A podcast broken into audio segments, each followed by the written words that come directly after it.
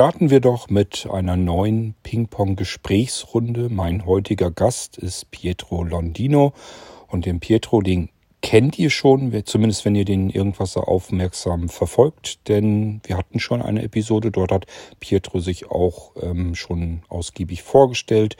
Wer jetzt also nicht weiß, ähm, wer hier jetzt gleich spricht, möge sich einfach im Irgendwasser noch mal ein bisschen umschauen eine Episode zurückschauen äh, mit Pietro Landino und kann sich dann anhören, was ist das überhaupt für ein komischer Kauz. Ja, der Pietro ähm, wohnt in der Schweiz und das ist noch keine Besonderheit, die uns ausreichen sollte, damit wir hier eine zweite Gesprächsrunde beginnen, sondern Pietro ist etwas passiert, was zwar vielen in den letzten Monaten passiert ist, Allerdings ähm, hört man dann doch relativ selten von solchen Verläufen ähm, insbesondere wenn es darum geht, äh, wenn blinden Menschen das Ganze passiert. Die Rede ist von Corona. Das heißt, Pietro, du hattest da auch dein Problemchen damit. Ja, um es mal etwas harmlos auszudrücken, aber du wirst gleich die Ernsthaftigkeit, glaube ich, hier nochmal darstellen. Denn das hatte ganz schön was in sich. Du warst für mehrere Monate im Prinzip auch hier für unser Ping-Pong-Gespräch verschwunden. Du hattest wirklich andere Sorgen. Mittlerweile geht es dir, glaube ich, soweit wieder ganz gut. Da kannst du uns ja auch nochmal auf dem Laufenden halten, ob du wieder ganz genesen bist oder ob du noch Rückstände sozusagen hast äh, von der ganzen Geschichte. Aber fang vielleicht mal ganz von vorne erstmal an mit deiner Geschichte zum Coronavirus, dem du leider nicht ganz erfolgreich aus dem Weg gehen konntest. Ja, liebe Zuhörer, lieber Kurt, Corona. Covid-19, das ist so ein Schlagwort geworden. Nun seit mehr als einem Jahr. Gerne erzähle ich euch etwas von meiner Erfahrung mit Corona. Ich möchte in einem ersten Teil etwas so allgemein darüber erzählen, ähm, so ein bisschen chronologisch, wie es bei uns sich das entwickelte, wie mein Zugang dazu war, meine Haltung dazu war. Ich möchte da keine irgendwelche Debatten starten über irgendwelche komische Themen oder schwierige Themen, sage ich es mal so. Ähm, und in einem zweiten Teil dann einen, meinen ganz persönlichen Bericht, wie es mir erging. Ähm, genau, wie Scott bereits schon erwähnt hat, ich konnte Covid-19 nicht äh, aus dem Wege gehen. Genau. Aber schön der Reihe nach. Also mal ganz der allgemeine Teil zuerst. Ja, im, bei uns in der Schweiz wurde Mitte März der Lockdown ausgerufen und so äh, der Lockdown im Sinne eben auch von Homeoffice-Pflicht und Schulschließung. Bis dahin, ja, da hörte man natürlich davon, von anderen Ländern, von China, es kam immer näher, äh, auch schon die ersten Masken Tragepflicht, die man hatte. Ähm, dann hörte man natürlich bereits bei uns in der Südschweiz, da war er so ziemlich stark vertreten zu Beginn, so Februar, März und meine beiden Brüder, die wohnen da in der Südschweiz im Kanton Tessin, die waren dann auch, den, auch die ersten beiden meines näheren Verwandtenkreises, die das hatten. Und ja, die erzählten dann auch, ja, so eine Grippe halt, stärkere Grippe mit Kopfschmerzen und Gliederschmerzen. Ja, aber eigentlich das mühsamste am Ganzen war dann die ganze äh, Quarantänezeit, Isolationszeit für die Familie und und und.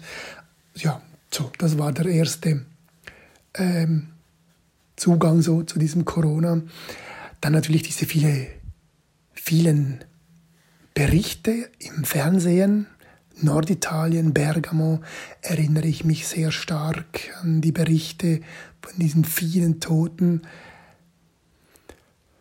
Ja, bei uns in der Schweiz, die Zahlen, die, die stiegen auch von Tag zu Tag. Trotzdem hörte man immer, ja, 85 Prozent merkt nicht einmal, dass sie Corona haben.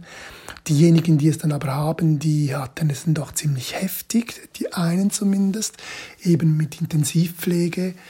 Station und ähm, ja, wir haben auch jemanden, den wir sehr gut kennen, die arbeitet auf einer solchen Intensivpflegestation und sie erzählte dann auch von sehr, sehr schweren Fällen. Auf der anderen Seite eben hörte man auch, es gibt Leute, die sind positiv, die merken das nicht einmal.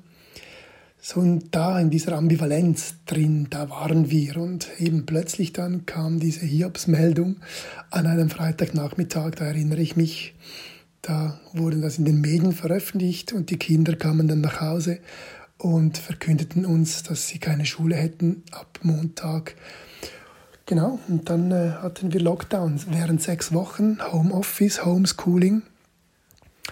Und äh, ja, äh, es war nicht immer ganz so einfach, obwohl uns die Schule für die Kinder MacBooks zur Verfügung stellte, dass die wenigstens online miteinander gewisse Dinge erledigen konnten via Teams und Chatrooms und so Sachen. Also sie waren da miteinander verbunden, konnten Hausaufgaben lösen, mussten nicht unsere Geräte gebrauchen dafür, sondern erhielten eben von der Schule MacBooks.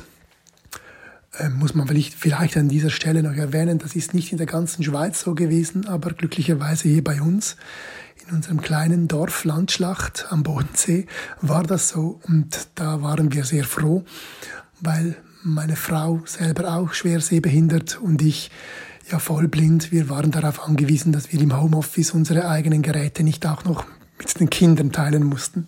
Von daher waren wir sehr froh, dass sie die eigenen Geräte hatten.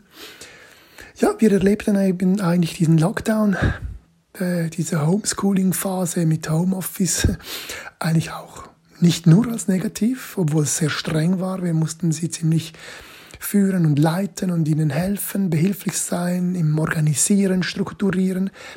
Aber gleichzeitig war es auch eine schöne Zeit. Wir hatten viel mehr Zeit füreinander, für die ganze Familie. Es war nicht alles so eng durchgetaktet wie sonst an einem normalen Schultag. Wir hatten mehr Freiräume, auch abends.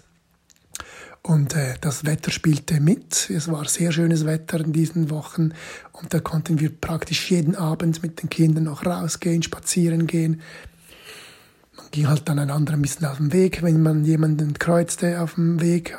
Aber ansonsten waren sowieso nicht so viele Leute auf dem Land unterwegs. Von daher wirklich auch eine sehr positive Zeit. Ja, dann im Sommer, da, es wurden ja dann immer weniger äh, Freizeitaktivitäten möglich. Auch der Betrieb in unserer Kirche war dann eingestellt. Zu Beginn konnte man, durfte man sich noch treffen, dann immer weniger Leute, dann natürlich sowieso mit Maske und Abstand und ohne Bistrobetrieb und dann durfte man irgendwann nicht mehr singen und also bis hin dann zum Punkt, wo man sagen muss, das ist auch gar nicht mehr durchführbar vor Ort. Also dann wurde das eigentlich dann auf Online umgestellt und gestreamt. Viele Aktivitäten dann äh, äh, ja, mussten so mit abgesagt werden. Das ging ja dann hinein bis in den Herbst äh, über die ganze Sommerzeit, also auch keinen Urlaub in diesem Sinne, weder im Sommer noch im Herbst. Auch Weihnachten dann schlussendlich war auch so eine Sache. Wir äh, konnten nicht mit der Familie Weihnachten feiern, weil um Weihnachten herum war, glaube ich, diese Fünf-Personen-Regel. Also, und wenn wir, wir sind schon zu viert, also von daher war das absolut nicht möglich. Meine Verwandtschaft in der Südschweiz, die habe ich jetzt dann schon bald zwei Jahre nicht mehr gesehen. Ja, und dann kam so diese zweite Phase anfangs dieses Jahres von Corona und irgendwie hat man das Gefühl, es kam immer näher, man kannte immer mehr Leute, die an Corona erkrankten, teils mit schwereren Verläufen, teils mit, mit leichteren Verlaufen. Ähm, aber ja, man hatte so das Gefühl, äh, der Nachbar hat es schon. Ja, und dann kam der Zeitpunkt, äh, es war der 23. März 2021, ein Dienstag, da hatten wir eigentlich Besuch abgemacht und da mussten wir diesen absagen, weil ich mich da nicht wohlfühlte. Und äh, mittwochs stand ich dann auf und es war nicht besser. Ja, und dann musste ich mich halt testen gehen, äh, weil ich doch mich sehr grippig fühlte. Und am Mittwoch, 24. März abends, bekam ich dann den Bericht, dass ich positiv auf Covid-19 getestet wurde ja, das hieß natürlich dann für mich, ähm, Isolation. Und äh, ja, meine, meine ganze Familie musste sich natürlich dann auch testen. Und meine Frau und die ältere Tochter, die waren dann auch positiv. Und die jüngere Tochter jedoch nicht. Die musste sich dann nach fünf Tagen aber auch nochmals testen und die war immer noch negativ. Äh, also die hat sich dann schlussendlich ähm, hm, erfolgreich gegen den Virus gewehrt, aber meine Frau, die ältere Tochter und ich, wir waren dann positiv. So konnten wir, mussten wir auch die Isolation nicht so strikte durchhalten, weil das kann dann auch nicht mehr so drauf an. Ja, und ich hatte Gott sei Dank nicht so einen krass schweren Verlauf, keinen Geschmacksverlust. Äh, was ich hatte, ich hatte beispielsweise zweieinhalb Tage etwas Fieber, so 38,5 Grad, ähm, zweieinhalb Tage Gliederschmerzen. Das Einzige, was ich ziemlich stark hatte, das war die Müdigkeit. Ich war eigentlich alle, die ganzen zehn Tage da, war ich sehr, sehr müde, habe viel geschlafen und das habe ich gemerkt. Ja, plötzlich war das da und bis, äh, vor, bis bevor ich das hatte, ja, man hatte eben davon gehört und man hat sich geschützt und gemacht und getan und irgendwie habe ich gesagt, ja gut, okay, also ich muss trotzdem weiterleben, hatte Homeoffice, äh, Fernschulungen und so weiter, also von daher die Schutzmaßnahmen eingehalten und deshalb kann ich mir eigentlich auch gar nicht erklären, woher ich dann diesen Virus eingefangen hatte. Ja gut, Isolation ging dann irgendwann mal vorbei. Und ich wollte eigentlich wieder arbeiten gehen und fand, okay, jetzt habe ich es durch, jetzt bin ich ja genesen, jetzt ist es okay. Äh, ich merkte aber dann, dass ich das nicht packte. Ich war doch noch zu müde. Und ähm, äh, zwei Wochen später, nach einem positiven Test, dann äh, wollte ich quasi eben den zweiten Tag arbeiten und da konnte ich dann nicht mehr. Ich konnte dann nicht aufstehen. Ich war irgendwie äh, angeschlagen. Ich hatte das Gefühl Magen-Darm-Grippe, irgend sowas. Ich musste dann also erbrechen und ich zitterte am ganzen Leib und hatte auch äh, kalt und konnte kaum laufen vor Zittern und ja, die Bewegung war irgendwie völlig eingeschränkt. Ich habe gesagt, ja okay, das ist jetzt wahrscheinlich wegen diesem Darmzeugs und ja, da kommt jetzt dann eben für mich diese, diese meine, bis dahin hatte ich das Gefühl, okay, äh, Covid ist anderen auch passiert, wird schon wieder vorbeigehen. Aber äh, und da kommt jetzt eben die persönliche, der persönliche Teil, der, das persönliche Erleben hinein, was ich mit euch gerne teilen möchte, weil es auch für mich ein sehr, sehr einschneidendes Erlebnis ist. Dieses Unwohlsein, dieses Zittern, diese Koordinationsstörungen, Gleichgewichtsstörungen, Feinmotorik, die nicht mehr funktionierte. Das zog sich dann eben hin und am Freitag, also nach zwei Tagen, als das, das nicht, nicht besserte, ja, da ging ich dann ins Spital, äh, ließ mich untersuchen auf die Notfallstation und da hat man gesagt, ja, da sieht man nichts Besonderes, äh, ein bisschen erhöhte Werte im Blut, aber nichts Besonderes. Sie könnten auch neurologisch nichts feststellen. Ich hatte überall gutes Gefühl, ich zitterte einfach, ich konnte nicht gehen, kaum ein, ein, etwas in der Hand halten.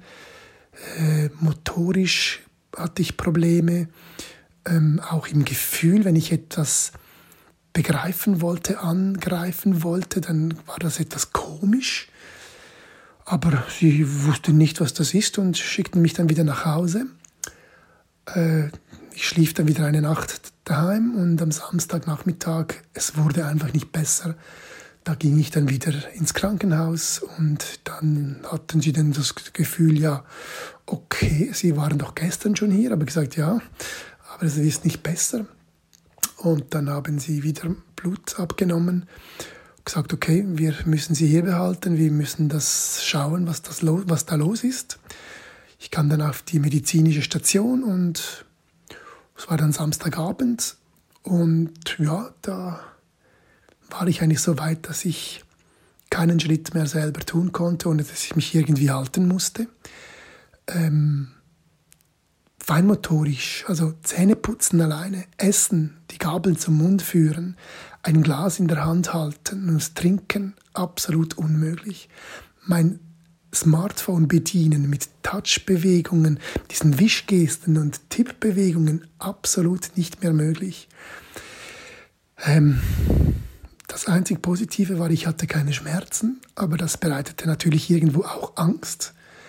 Auch das Nicht-Funktionieren der einfachsten Bewegungen, das Fehlen des Gleichgewichts, diese motorischen Defizite, das machte mir sehr Angst. Eben ich, ich konnte nicht einmal mein Smartphone bedienen. Ja, das war etwas ganz, ganz Seltsames. Ja, dann die erste Woche verging dann mit Untersuchen im Spital, weil sie mussten natürlich zuerst wissen, woher das, das kommt. Und sie mussten nach dem Ausschlussverfahren das Ganze untersuchen. Und sie machten eine, eine, eine Magnetresonanz, eine Tomographie, Computertomographie. Und äh, also, dass sie mussten, sie wollten eigentlich wissen, dass ausschließen, dass es kein Blutgerinnsel war, dass es auch kein äh, Tumor war, dass sonst nichts. Also, ja, sie mussten wirklich schauen, woher kommt das und sie sahen aber nichts. Und da hatte sie dann den Verdacht, dass das Immunsystem da irgendwas produziert hat. Und ähm, sie prognostizierten dann mir eine Kleinhirnentzündung. Und sie geben, gaben mir dann fünfmal eine Cortison. Äh, also nicht Spritze, Infusion muss ich sagen, an fünf Tagen ziemlich hohe Dosis. Und sie sagten, wenn, je nachdem, wie ich dann da reagiere, bestätigt sich, dass das Immunsystem, Autoimmunsystem da irgendetwas mit dem Kleinhirn äh, angefangen hat oder gemacht hat. Und wenn ich da, je nach Reaktion, kann man dann sagen, ob das das ist oder nicht. Ich habe dann ziemlich, ich sage jetzt mal gut, auf das Cortison reagiert. So ab der zweiten Infusion spürte ich dann, dass sich Dinge langsam, langsam, langsam besserten und da waren sie einerseits froh, weil dann waren sie eigentlich schon ziemlich sicher, dass das etwas vom Autoimmunsystem ist, dass eine Reaktion auf diese Covid-19-Infektion war, eine postvirale Kleinhirnentzündung, haben sie denn das gesagt. Das kann passieren nach jeder, äh, nach, nach irgendeinem Virus, das kann auch ein anderes Virus, eine solche äh, Autoimmunsystemreaktion, welche dann eine Kleinhirnentzündung hervorgerufen hat, äh, hervorrufen. Ja, dann kriegte ich da diese fünf Dosen Cortison und dann musste ich äh, da halt einfach warten, bis dann ein Platz frei wurde in der neurologischen Reha, weil sie haben mir das empfohlen, dass ich dann in die Reha gehen soll, weil ich eben, ich musste eigentlich wieder lernen äh, zu gehen, selber zu essen, Feinmotorik wieder eintrainieren und äh, ja, alle diese Dinge. Auch das Sprechen war teilweise vor, vor lauter Zittern gar nicht mehr so richtig möglich. Und das ist eben das, äh, was dann äh, mich auch Knockout gemacht hat, dass ich eben weg war vom Fenster, wie man so schön sagt, auch nicht mehr beim Ping-Pong-Gespräch teilnehmen konnte, weil ich konnte A, das Smartphone nicht mehr bedienen, B, hatte Schwierigkeiten beim Sprechen, weil es zitterte dann alles, auch die Stimme zitterte. Ich hatte wie keine Kraft und äh, ja, da konnte ich dann nach drei Wochen Krankenhaus noch in die Rehabilitation. Und nach einer Woche Rehabilitation war es dann soweit, nach intensiven Trainings, Physiotherapie, Ergotherapie, äh, Krafttraining, Balancetraining, Feinmotorik und, und, und. Ähm, da war ich dann wieder in der Lage, selber zu gehen, wenn auch noch ein bisschen wackelig, aber doch ohne Rollstuhl. Und ab da ging es dann eigentlich aufwärts. Ja, dann nach drei Wochen Reha durfte ich dann am 20. Mai nach Hause und bin jetzt seither dran mit weiteren Therapien, Ergotherapie, Physiotherapie, medizinisch-therapeutisches Training, also Kraftaufbau, daran mich wieder ja, ranzumachen, die Muskelkraft wieder aufzubauen, wieder zu Kräfte zu kommen, dass mein Energiehaushalt wieder einigermaßen in eine gute Balance kommt.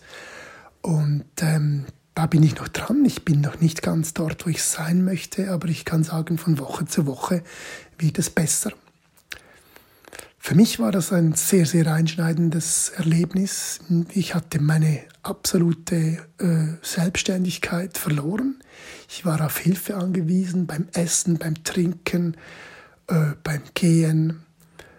Ähm, ich, ich, konnte nicht einmal mehr mein Smartphone bedienen. Also ich, in dieser Phase, als ich das so realisierte, da war ich teilweise ziemlich verzweifelt, weil es konnte mir dann niemand sagen, was alles wieder zurückkommt und ob es zurückkommt und wie lange das es dauert. Und ähm, heute kann ich sagen, es ist vieles wieder zurückgekommen. Wie gesagt, ich habe noch nicht die Energie, die ich hatte. Und vor allem, wenn ich mich alleine irgendwo bewege, draußen auf einem äh, Bahnsteig zum Beispiel, wo ich weiß, da gibt es eine Kante, wo kann man ins Gleis herunterfallen kann, da ist eine gewisse Unsicherheit noch da ähm, hm, der Körper irgendwie traut sich noch nicht wirklich alles zu, so wie früher. Ist eine gewisse Unsicherheit da beim Bewegen, wenn gefährliche Situationen da sind. Und da entwickelt sich manchmal auch gewisse Angst und das hemmt mich dann, äh, so dass ich manchmal kaum mehr weitergehen kann, wenn ich so alleine bin. Und äh, da ich äh, im Beruf auch viel mit ÖV, mit dem öffentlichen Verkehr zu Kunden unterwegs bin, für Schulungen, dann ja, ist eigentlich diese Selbstständigkeit beim Reisen, beim Bewegen eigentlich eine sehr, sehr wichtige Sache.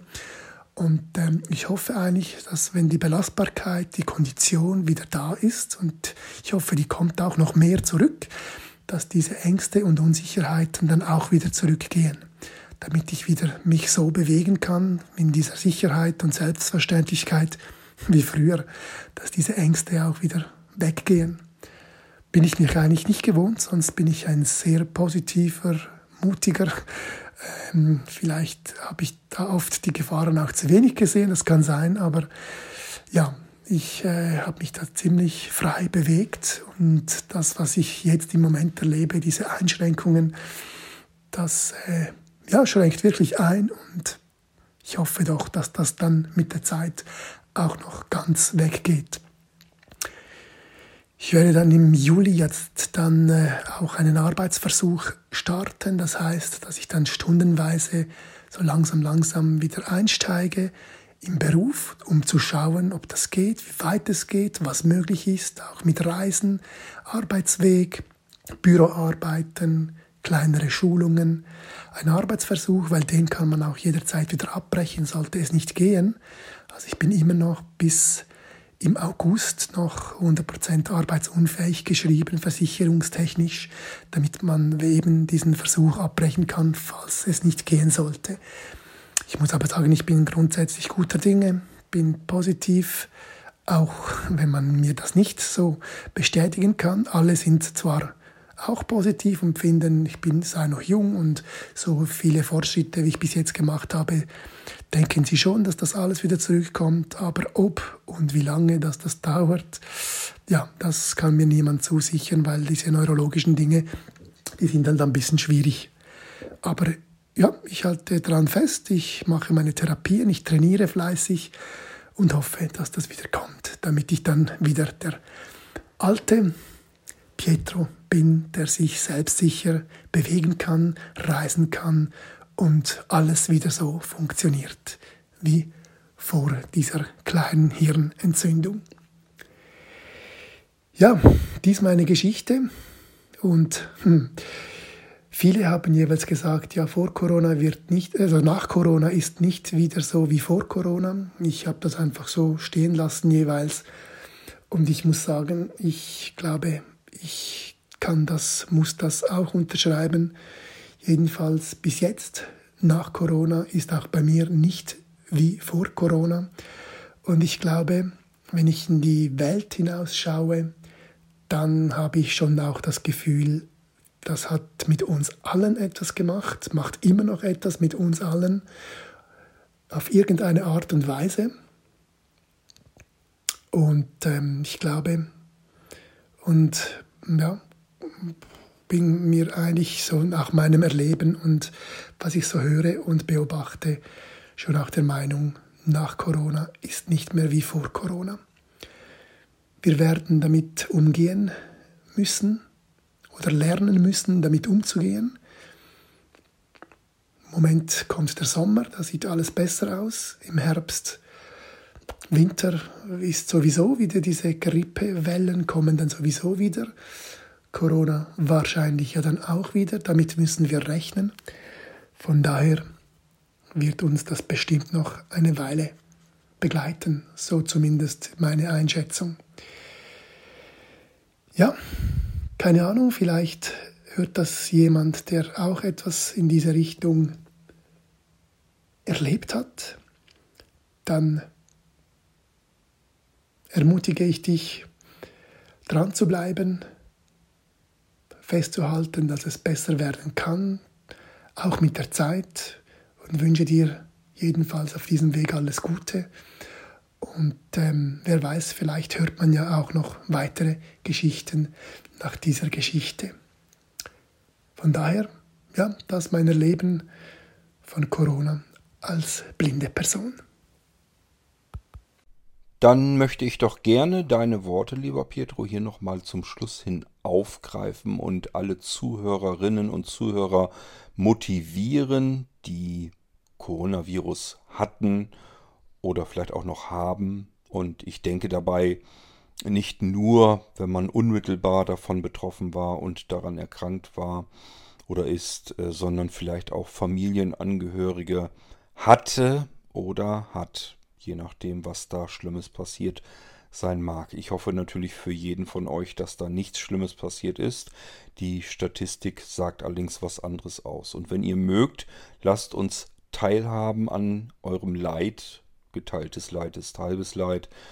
Und ähm, erzählt eure Geschichte den anderen Zuhörern hier ruhig. Die Kontaktmöglichkeiten gibt es im Abspann. Und äh, ja, wendet euch gerne an mich und äh, wir können dann alles weitere besprechen, damit wir eure Geschichte hier in den Irgendwasser bekommen.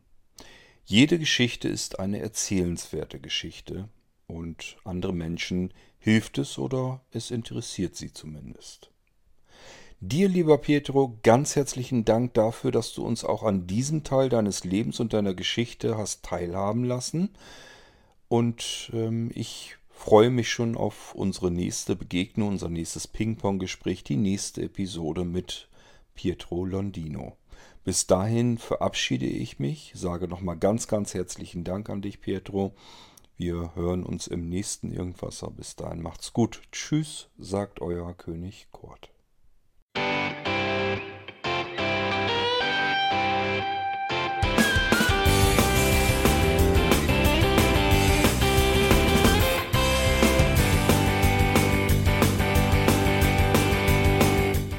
Das war Irgendwasser von Blinzeln.